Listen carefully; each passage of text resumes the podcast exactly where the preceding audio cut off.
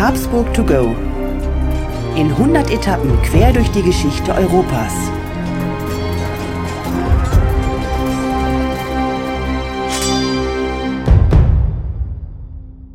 Hallo und herzlich willkommen bei Habsburg to go, der etwas andere geschichtliche Reisebericht. Wir reisen auf den Spuren der Habsburger. Wir, das sind Markus Knapp und mein Name ist Thomas Krug. Hallo Thomas, guten Morgen.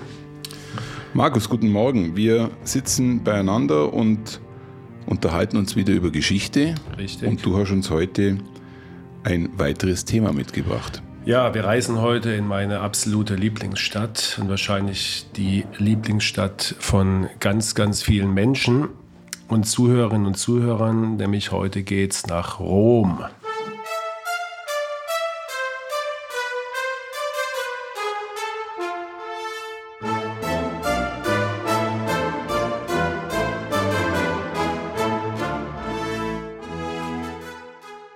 Natürlich, natürlich ähm, die Frage wird sich jetzt dann gleich aufklären, Rom und Habsburg und so weiter und so fort, aber lass uns mal einsteigen. Ja, also natürlich äh, ist Rom jetzt nicht die Stadt, die man jetzt mal unbedingt primär mit den Habsburgern in Verbindung bringt. Das äh, ist schon klar. Ja, wenn ich jetzt Wien gesagt hätte, dann, dann wäre die Sache sofort eindeutig.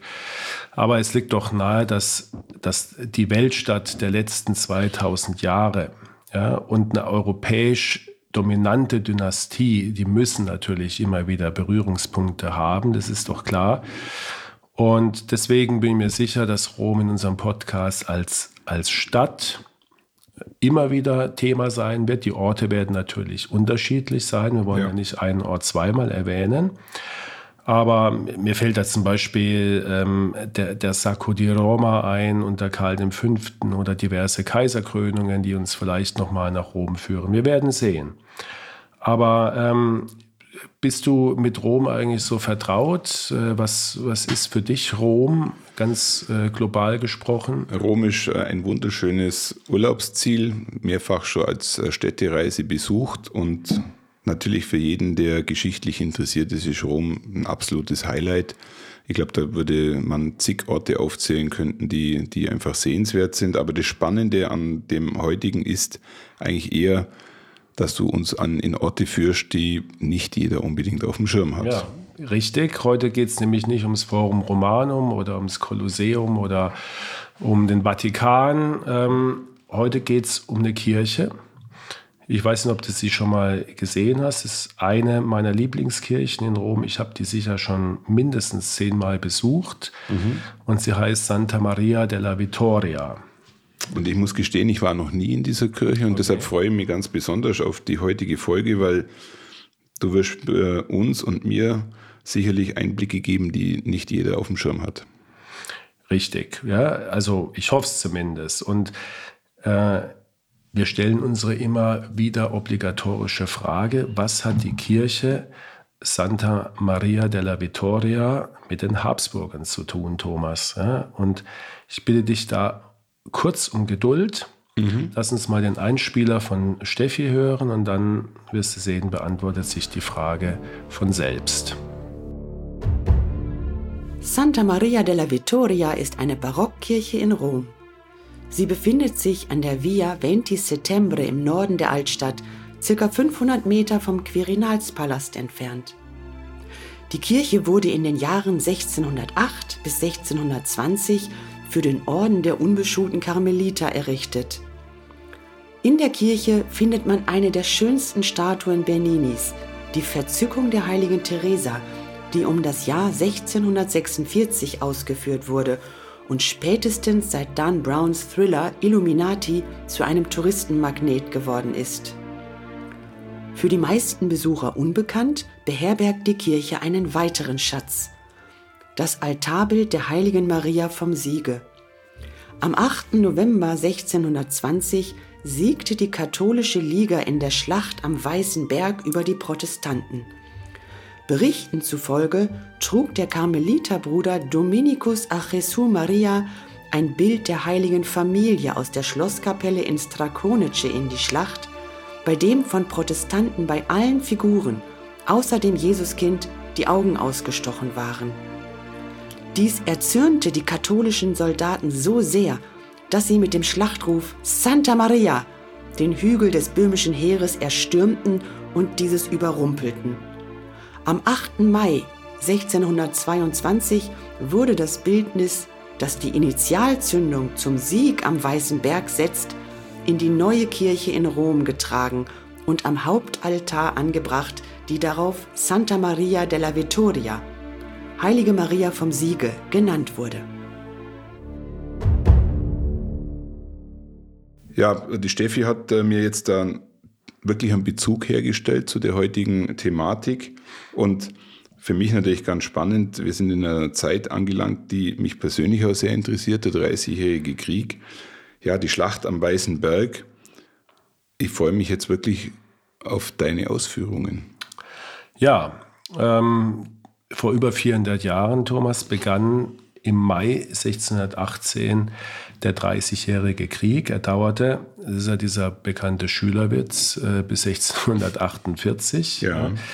Und er hat ja Europa über Jahrzehnte in ein wirklich blutiges Schlachtfeld verwandelt, wie man sich das aus heutiger Sicht. Äh, wir haben im Moment auch einen, einen furchtbaren Krieg in, in Europa. Aber äh, die, was damals über Jahrzehnte passiert ist in Deutschland, diese Auswirkungen spüren wir äh, zum Teil noch heute in der Bevölkerung. Also da gab es auch äh, Landstriche, die komplett entvölkert waren. Und letztendlich standen sich, es war kein Krieg von Nationen oder Völkern gegeneinander, sondern es war ein Krieg zwischen Protestanten und Katholiken, um es mal ganz pauschal zu sagen. Und Schauplatz des Auslösers für den Dreißigjährigen Krieg, das weißt du, war Prag. Ja. Denn in der Prager Burg kam es am 23. Mai 1618 während einer Zusammenkunft von diesen beiden feindlichen religiösen Lagern, die sich als Folge der böhmischen Aufstände herausgebildet hatte, zum Eklat.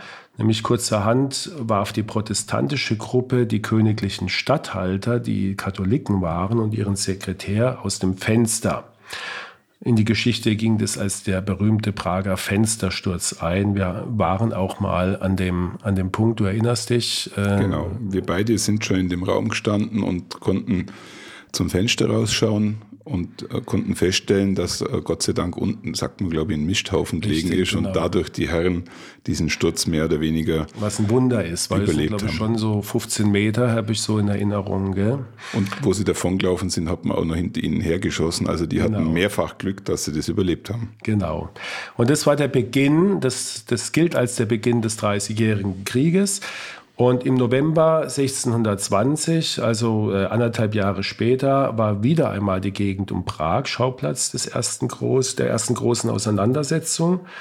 Ähm, am 8. November standen sich die katholische Liga, so hieß dieser äh, Zusammenschluss der Katholiken, und das, der Gegenpart, die Protestantische Union, in der sogenannten Schlacht am Weißen Berg gegenüber.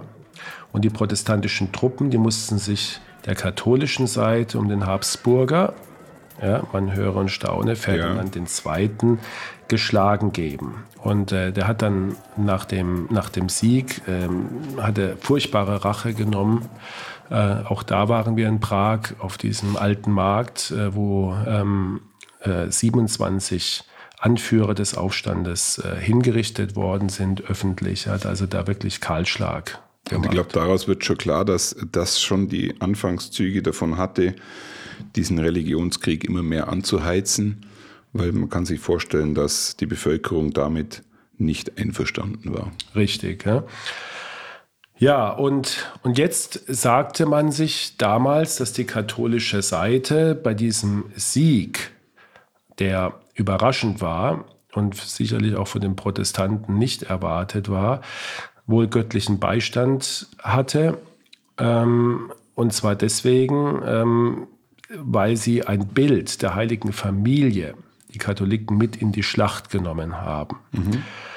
Und mit diesem Bild hat es eben auf sich, dass die Protestanten im Vorfeld in der Gegend geplündert hatten und den Figuren auf einigen Bildern die Augen ausgestochen hatten, vor allem den Heiligen.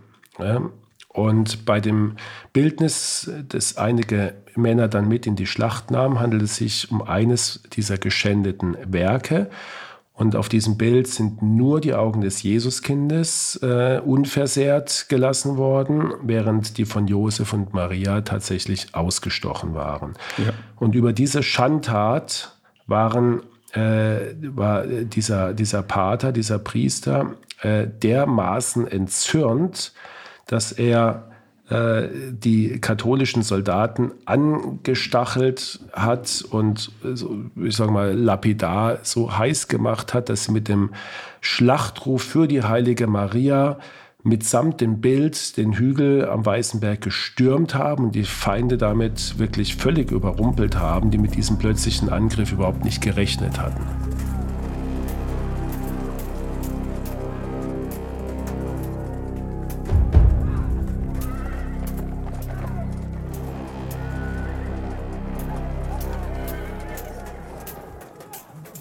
Markus, mir fällt spontan ein, ein äh, legendäres Film, eine legendäre Filmszene ein. Braveheart ja, genau. reitet äh, vor seinen Mannen. So ähnlich stelle ich mir das ja. gerade vor mit dem Bild und Anheizen und dann ja. äh, mit dieser durchaus gesteigerten Motivation kann man auch verstehen, dass man das dann so projiziert. In dem Moment, wo du Film gesagt hast, kam bei dir das gleiche kam. Kam bei mir das gleiche Bild. Ja, Markus, es ist ganz spannend, wie das im Leben oft so spielt. Ihr habt ja gerade vor kurzem berichtet, dass ich im Allgäu in der Wirtschaft war. Der hat Adler geheißen und da war das Gebäude aus dem 14. Jahrhundert und unter anderem war in dem Gebälk eingraviert, dass hier Verhandlungen äh, während des Dreißigjährigen Krieges stattgefunden haben. Also ich glaube, das ist wirklich eine äh, tragische, aber auch sehr spannende Zeit. Ähm, hol uns doch einfach mal ein bisschen ab im Kontext der Habsburger ähm, und auch vor allem des Dreißigjährigen Krieges, wie sich das einzuordnen hat. Ja, also wie ich vorhin schon gesagt habe, Thomas, der Dreißigjährige Krieg gilt als eine der größten Katastrophen überhaupt in der europäischen Geschichte. Beide Seiten, Protestanten und Katholiken, konnten während den drei Jahrzehnten zwar immer wieder große Siege feiern, mussten aber auch immer wieder schwere Niederlagen einstecken. Und neben den direkten Kriegsfolgen gab es natürlich dann auch Hungersnöte, Seuchen äh, und die rafften wirklich äh, Hunderttausende von Menschen auf dem Land einfach so dahin. Äh, die Bevölkerung wurde in manchen Landstrichen halbiert oder fast komplett ausgelöscht, wie ich vorhin schon gesagt habe. Wie viele Menschen damals ihr Leben verloren haben, das lässt sich heute gar nicht mehr genau sagen, aber man, man schätzt, dass das sogar wirklich in Millionenhöhe geht.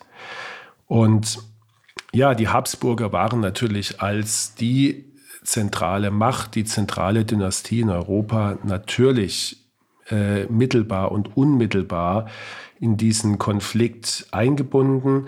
Auf Habsburger Seite war der Protagonist der Kaiser Ferdinand II der mit seinem spanischen Vetter, also mit der spanischen Habsburger Linie Philipp III., die Gegenreformation und beziehungsweise die Rekatholisierung im Reich maßgeblich vorangetrieben hat. Er war also unbarmherzig, er war ein, ein wirklich ähm, streng gläubiger und fast fanatischer äh, Katholik, der also sich wirklich vorgenommen hatte, nicht nur den Katholizismus wieder auf Vordermann zu bringen, sondern wirklich äh, die Protestanten auszulöschen und ähm, war auch, was das anbelangt, gnadenlos. Und äh, er hat natürlich in diesem Konflikt ähm, sehr viel auch äh, ja, einstecken müssen oder auch ertragen müssen, weil ein Jahr vor der besagten Schlacht am Weißen Berg hatten die böhmischen Stände den Kaiser für abgesetzt erklärt und mit den Protestanten Friedrich von der Pfalz einen neuen König gewählt. Das, war ein un, ungehöriger ja. Vorgang. Also man hat einfach gesagt, du bist nicht mehr äh, unser König. Ähm, wir wählen jetzt einfach einen neuen und das war eben der, der Protestant Friedrich von der Pfalz aus meiner Heimatstadt Heidelberg übrigens. Und dieser äh, Ferdinand, Kaiser Ferdinand, schmiedete daraufhin ein Bündnis mit seinem spanischen Verwandten, dem Philipp III., dem Papst und der sogenannten katholischen Liga unter der Führung von Maximilian von Bayern. Und nach der Niederlage musste dann der Friedrich von der Pfalz, also dieser Ersatzkönig, bis in die Niederlande fliehen. Und wegen seiner kurzen, in Anführungsstrichen, Amtszeit gilt er bis heute als der sogenannte Winterkönig, weil er war eigentlich nur ein Winterkönig.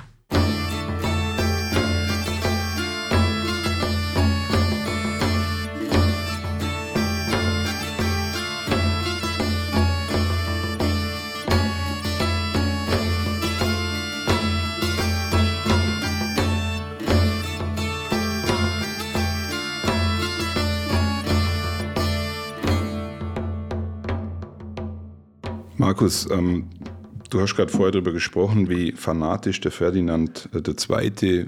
seinen Glauben vertreten hat. Aber ich glaube, das gilt für fast alle Habsburger, dass die extrem gläubig waren und dass die das Thema ähm, auch in jeder Phase voll ausgelebt haben. Also ich habe das in vielen Zusammenhängen schon gelesen.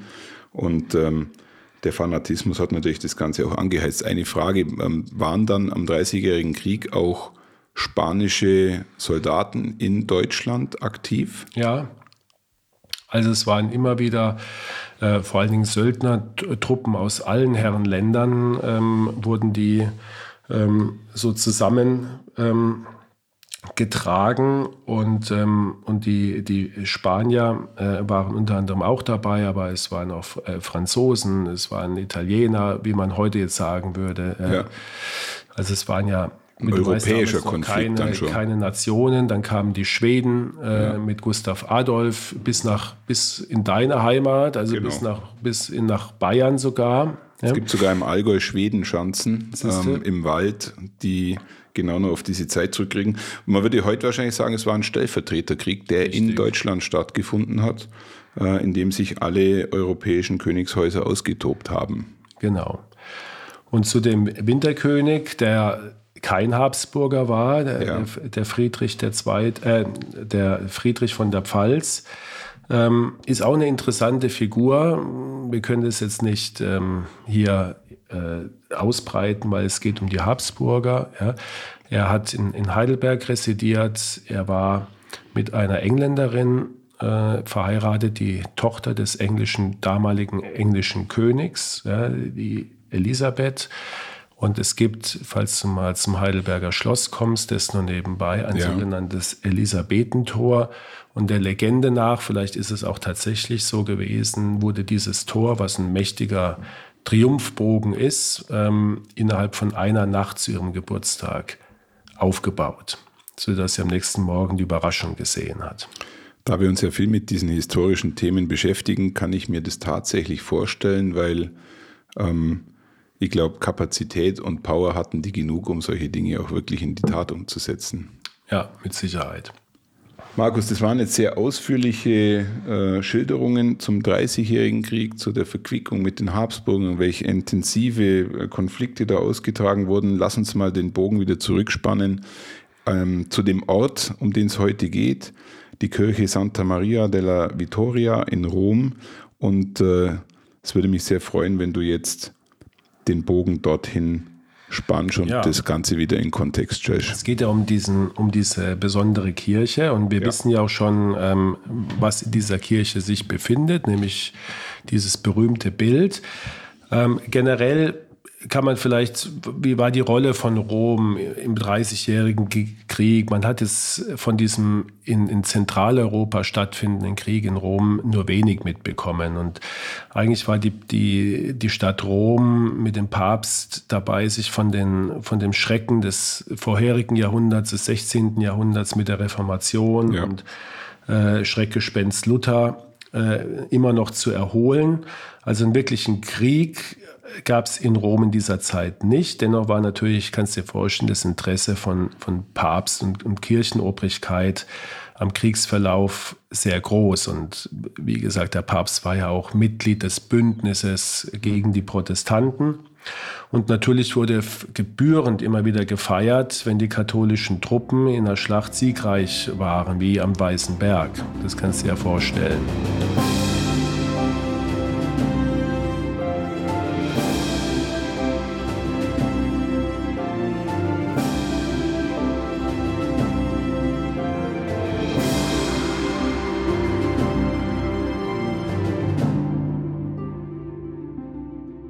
Markus, weißt du zufällig, ob dann der Papst auch eigene Truppen Richtung Deutschland geschickt hat? Könnte ich mir gut vorstellen, oder?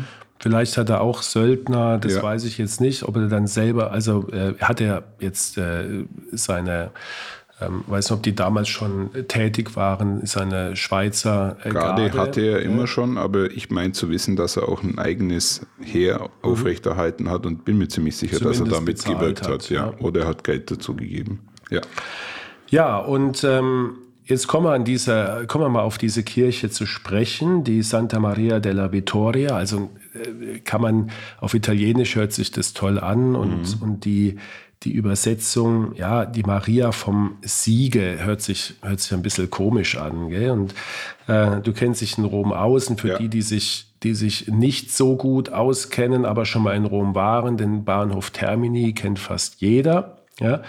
Und nicht weit davon und äh, der daneben liegenden Piazza della Repubblica, da kann man also vom Bahnhof in fünf Minuten hinlaufen, steht eben diese Kirche und die hat mit Abstand die auffälligste Spur, äh, die der Dreißigjährige Krieg in Rom hinterlassen hat.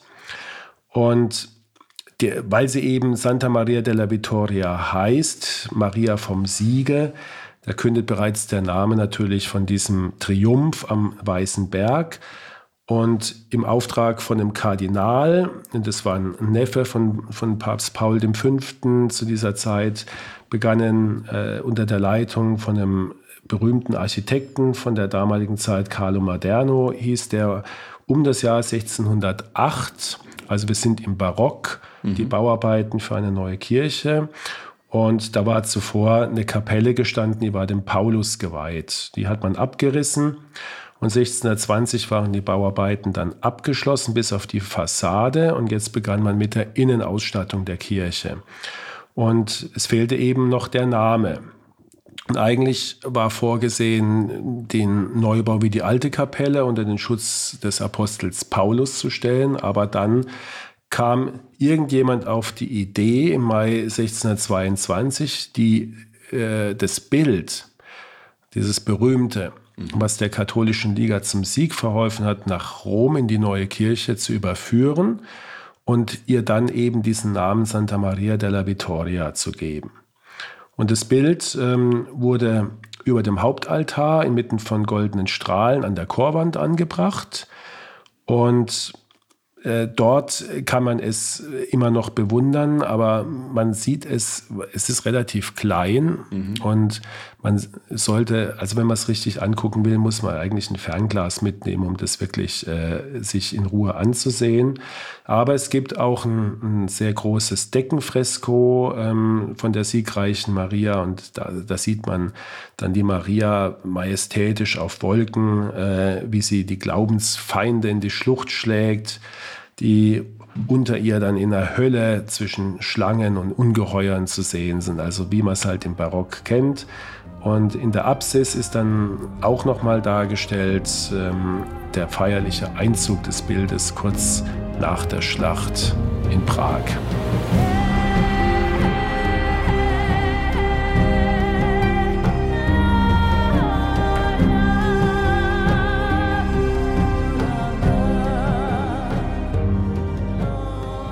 Also die Spuren sind unübersichtlich. Ja.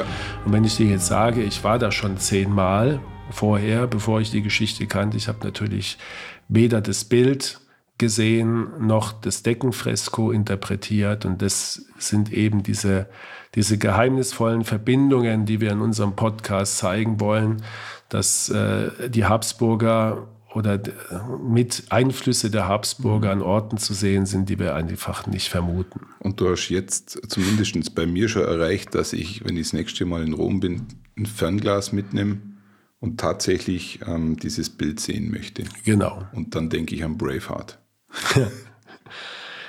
ja, wie immer, wenn wir die Themen miteinander diskutieren, sind wir jetzt an einem Punkt, wo wir das Ganze gerne noch mit einer ja, einer besonderen Anekdote verbinden würden. Und ich glaube, du hast uns dazu einen Autor mitgebracht, den, glaube ich, fast jeder kennt.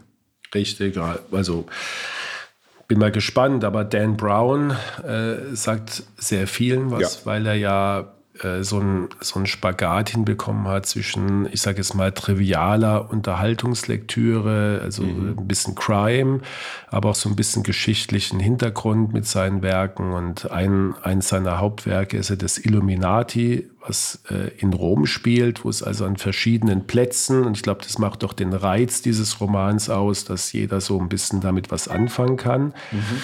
Ja, und, ähm, und unsere Kirche, ähm, spielt da tatsächlich auch eine Rolle. Und das ist ja. das Besondere, denn in diesem Roman werden die Hauptakteure, das ist dieser Robert Langdon, ich weiß nicht, ist er, ist er Kunsthistoriker, glaube ich, ja, ja. mit, mit detektivischen äh, Fähigkeiten.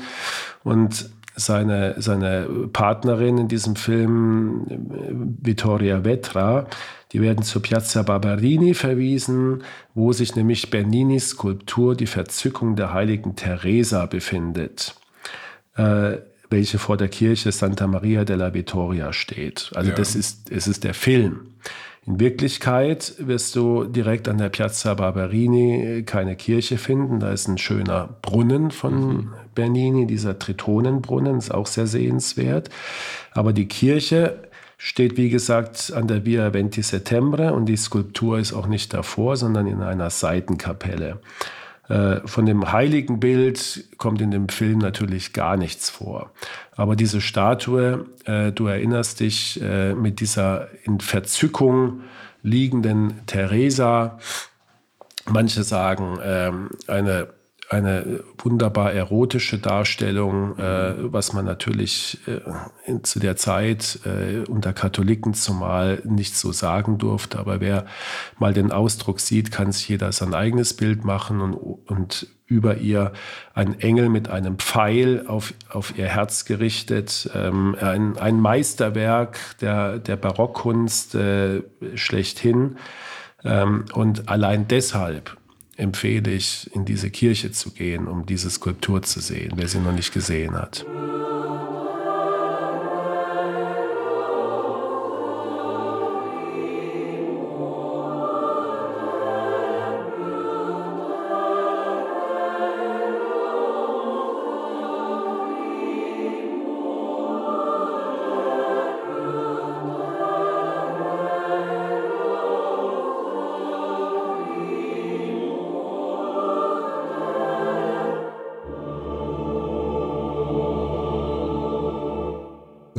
Fasziniert jetzt gerade ein Aspekt. Wäre ich denn Braun und ein berühmter Schriftsteller, der ich nicht bin, hätte aber deine Geschichte im Kopf, dann würde ich dieses Bild garantiert in meinen Plot einbauen ja. und würde hinter dieses Bild irgendein geheimnisvolles äh, äh, irgendwas setzen, welches dann zum nächsten Schritt führt. Vielleicht kann man dem Dan Braun, äh, wenn er das hört, zufällig noch eine Anregung er geben. Ja hören. Er hoffentlich, ja hören. hoffentlich hört er das. Sehr schön. Ja, Thomas, also ähm, ich glaube, wir, wir können zusammenfassen. Ähm, ja, was, was, was bleibt übrig? Also erstmal die Stadt Rom. Ja. Ich glaube, das wird uns ziemlich einfach äh, diesmal äh, fallen. Jemanden davon, wer noch nicht Rom gesehen hat, äh, der muss sowieso hin und wer Rom schon kennt, ähm, mhm. der hat jetzt vielleicht einen Grund mehr. Es, ich will jetzt nicht sagen, dass es ein Geheimtipp ist, diese Kirche, weil sie ist schon auch, auch bekannt. Aber äh, dieser Aspekt, da bin ich mir relativ sicher, ist äh, wenigen bekannt. Und äh, wenn man das nächste Mal in Rom ist, äh, empfehle ich, dieses, diese Kirche aufzusuchen, äh, Rom zu genießen, ähm, diese herrliche ähm, Statue sich anzusehen von Bernini und dann äh, sich umzuschauen und äh, eine Hommage an die, an die Habsburger kurz äh, abzugeben, die sich ähm, indirekt mit der Schlacht am Weißen Berg in dieser Kirche verewigt haben und äh, dann rauszugehen mit dem Gefühl, Mensch, ähm, 1000 Kilometer weg vom, vom eigentlichen Zentrum der Habsburger hat diese Dynastie wieder mal eine Spur hinterlassen. Äh, und das ist, äh, wie wir mal sagen, gelebte Geschichte. Markus, herzlichen Dank für diese gelebte Geschichte. Und da ich deine Geschichte heute kennengelernt habe, muss ich ehrlich sagen, ähm, ich schaue mir die Kirche das nächste Mal an, wenn ich in Rom bin und ich schaue mir vor allem das Bild an. Danke für den Tipp, dass ich ein Fernglas mitnehmen ja. sollte. Das ist, glaube ich, auch nicht jedem bewusst. Und ich bin schon gespannt wie ein Flitzebogen, ähm, ob das Bild dann wirklich das wiedergibt, was jetzt die Geschichte von dir gerade wiedergegeben hat. Und äh, dann schaue ich mir danach, ich muss es leider nochmal sagen, Braveheart nochmal an und bin in historischer Verzückung. Ja. Thomas, vielen Dank fürs Zuhören und äh, das nächste Mal freue ich mich auf deine nächste Ortschaft in unserer wird, Serie. Das wird auch spannend werden. Vielen Dank. Danke dir. Ciao. Tschüss.